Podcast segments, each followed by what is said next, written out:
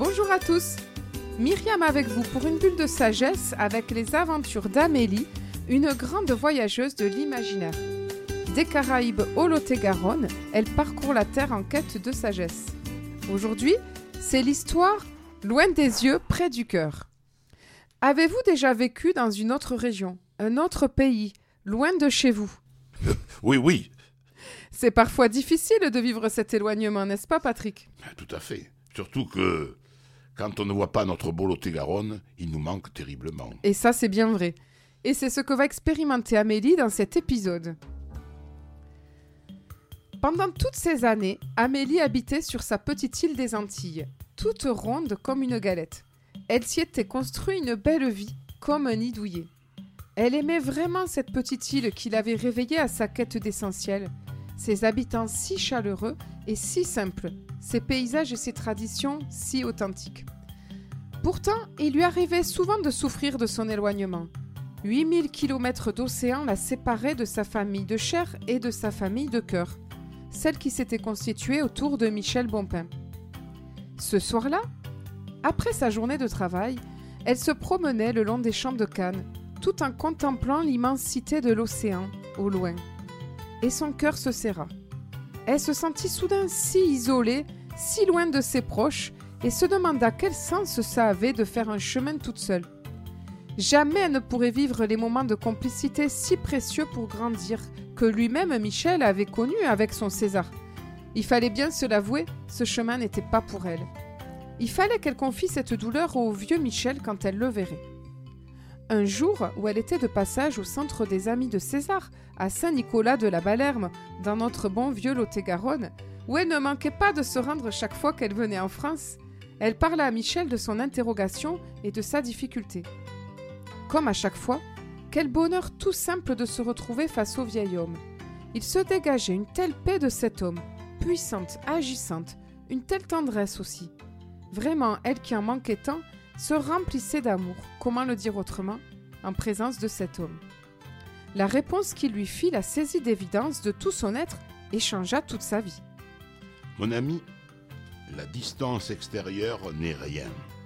Seule la distance intérieure compte. On peut être très près de quelqu'un physiquement, mais si loin intérieurement. Sais-tu, on peut vivre à mille lieues d'une personne et être tout près d'elle intérieurement. Tu ne peux pas être plus loin que moi, je le suis de mon plus grand amour spirituel, César, alias Gita puisqu'il est mort aujourd'hui.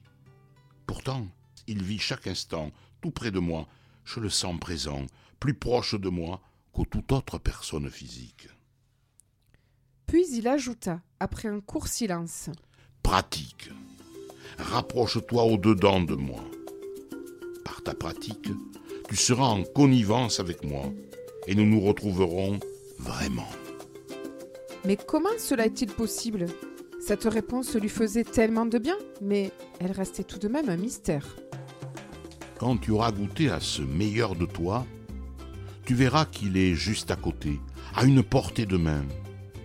Tu n'auras plus autant besoin de me voir physiquement. Et sais-tu, lorsque nous nous verrons, il y aura tellement plus de connivence entre nous de cette pratique partagée. C'est le sang de notre famille spirituelle.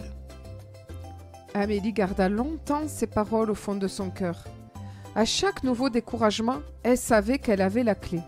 Pratique, lui avait-il dit. Alors, pour moins souffrir de cette distance, elle tentait la pratique de retournement intérieur enseignée par Michel.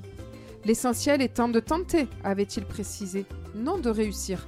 Car alors on a déjà gagné. On a rejoint l'autre partie de nous-mêmes, celle qui choisit la paix. Mais alors, se peut-il qu'en rejoignant le meilleur de soi-même, cette partie de nous qui sait, qui sent, qui aime, qui est puissance de vie, on rejoigne ce qui nous manque tant et que l'on cherche en l'autre extérieurement? Quand bien même cet autre est Michel Bompin, tellement contagieux de vie. Il lui a fallu beaucoup de temps pour le comprendre, pour le ressentir. Mais aujourd'hui, Amélie le sait, c'est la pratique spirituelle vécue ensemble qui nous rend plus proches de quiconque sur Terre. Mais il y a une autre réponse qu'elle a eue en elle-même. Ceci sera pour une autre histoire. Et voilà, c'était l'histoire d'Amélie, cette voyageuse de l'imaginaire, loin des yeux, près du cœur, quand la pratique permet de nous relier à notre essentiel. Mais Patrick, qu'est-ce qu'une pratique? Une pratique, c'est une ascèse. C'est euh, là aussi un art de vivre. La pratique nous met en contact avec euh, notre intériorité. Cette intériorité que nous quittons si souvent pendant notre vie éveillée et il est important souvent de pouvoir revenir vers son intériorité. Et c'est là que la pratique est essentielle. Exactement. Pour nous, pour nous, pour nous aider à vivre bien, mieux, avec soi, avec les autres et avec le monde. Et la pratique, ce sont aussi des petits jeux, des petites techniques, comme on en a dévoilé dans les, dans les histoires de César, pour révéler des, des ressources insoupçonnées qui sommeillent en chacun de nous. Eh bien, moi, je propose de venir expérimenter des petites pratiques, Patrick. Eh bien, Paris tenu. Paris tenu dans ma salle de pratique à Agen. Voilà, le jeudi à 18h30, je profite de cette histoire pour faire ma, la petite publicité parce que c'est une nouvelle association. Et dans cette salle, il y a plein d'espaces pour expérimenter des pratiques, mais aussi du silence, mais aussi boire une petite tisane dans un petit cocon et aussi lire des textes.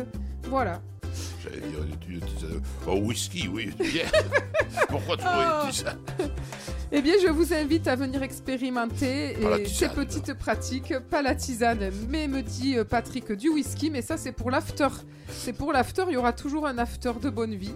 Et voilà, vous pouvez me contacter en passant par Radio Bastide au 06 40 93 55 91 et je laisserai les coordonnées sous le podcast. Cette émission se termine. Quant à moi, je vous retrouve la semaine prochaine dans ma bulle de sagesse où nous découvrirons cette fois-ci une histoire de César, le héros des romans de Bernard Monteau. Rendez-vous avec Myriam jeudi à 20h sur Radio Bulle, votre radio de la jeunesse. Belle semaine à tous!